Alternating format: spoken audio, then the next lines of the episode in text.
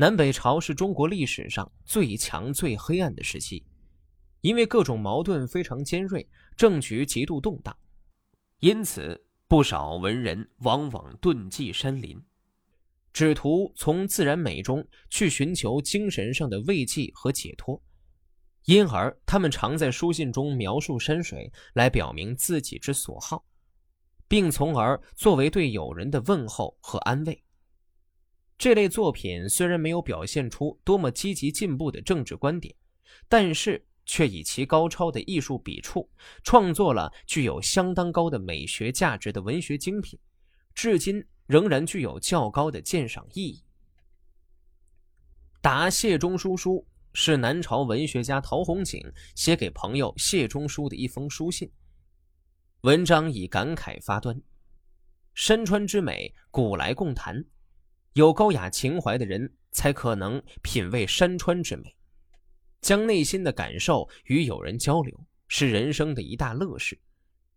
陶弘景的一生跨宋齐梁三代，经历可谓复杂。虽然梁武帝对其恩遇有加。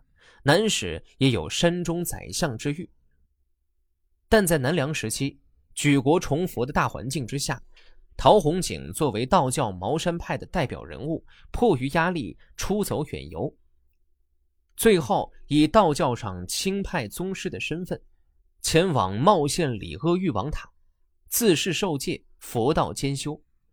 正是如此，才避免了如寇千之的新天师道一事而亡的下场。陶弘景一生痴迷于道教的神仙之术，故不足取。然而，陶弘景知识渊博，精通天文历法、山川地理、医术药物、琴棋书画，乃至阴阳五行，在药物、冶炼、天文、地理、生物、数学等古代科技的多个方面，都有着一定的贡献。陶弘景一生爱松，尤其喜欢听松涛。他闻松涛声如闻仙乐，有时仅一人进深山，专去山野古壑听松涛，人们因而称他为仙人。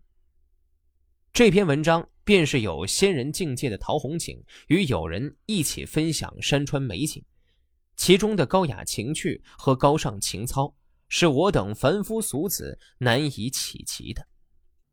山水中包蕴的美。自古以来，人们经常谈论。高高的山峰直插云天，清清的流泉明镜见底，两岸石壁上五色缤纷，交相辉映。那青翠的丛林，碧绿的修竹，一年四季都可以见到。小雾将要消散的时候，猿猴和百鸟的啼叫声交织成一片。夕阳即将坠落之际，潜游水中的鱼竞相腾跃，这实在是人世间的仙境。自从谢灵运以后，就再也没有能欣赏这奇妙山水的人了。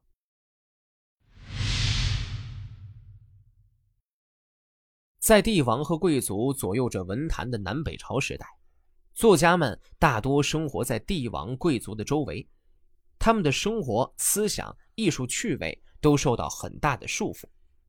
为了用华丽纤巧的形式来掩饰虚空贫乏的内容，骈文这种特别注意形式美的文体便受到当时文人们的欢迎，大大的繁荣了起来。骈文注重形式美，当然并不等于形式主义，但是形式主义作家特别喜欢骈文。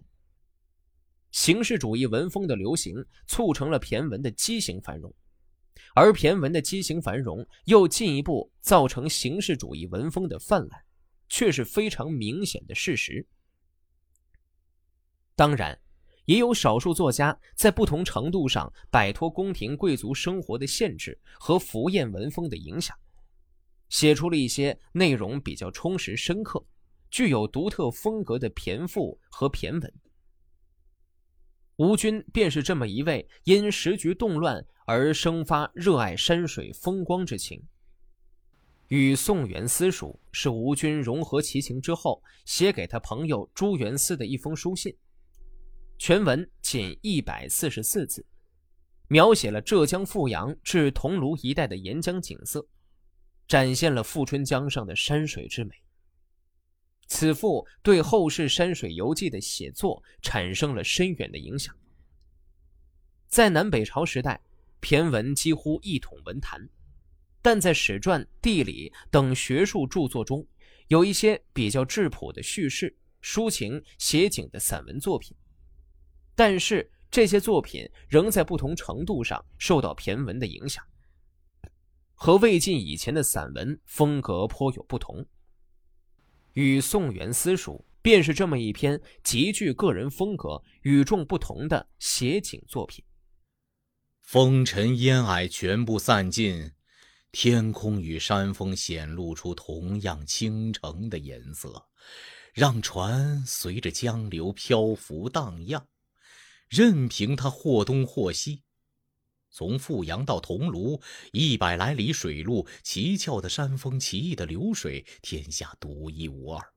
江水全都呈现出一片青苍之色，千丈深也能见到水底，游动的鱼和细细的卵石都可以看得十分清楚。湍急的流水快于飞剑，汹涌的江浪势如奔马。两岸夹峙的高山上，全都生长着耐寒常青的树木。山一是地势争着向上，互相比高比远，争着向高处笔直的指向天空，形成千百座峰峦。泉水冲击着石块，发出泠泠的声响。好鸟彼此和鸣，织成嘤嘤的谐美旋律。蝉儿则无休止的鸣叫不停，猿猴则千百遍的啼叫不绝。在仕途上鹰一般冲天直上的人，望一眼这么美的峰峦，就会平息热衷名利的心；整天忙于筹划治理世俗事务的人，看一看如此优美的山谷，就会流连忘返。横斜的树枝遮蔽天日，即使白天也像黄昏那样阴暗；稀疏的枝条交相掩映，有时也会漏下一些光斑。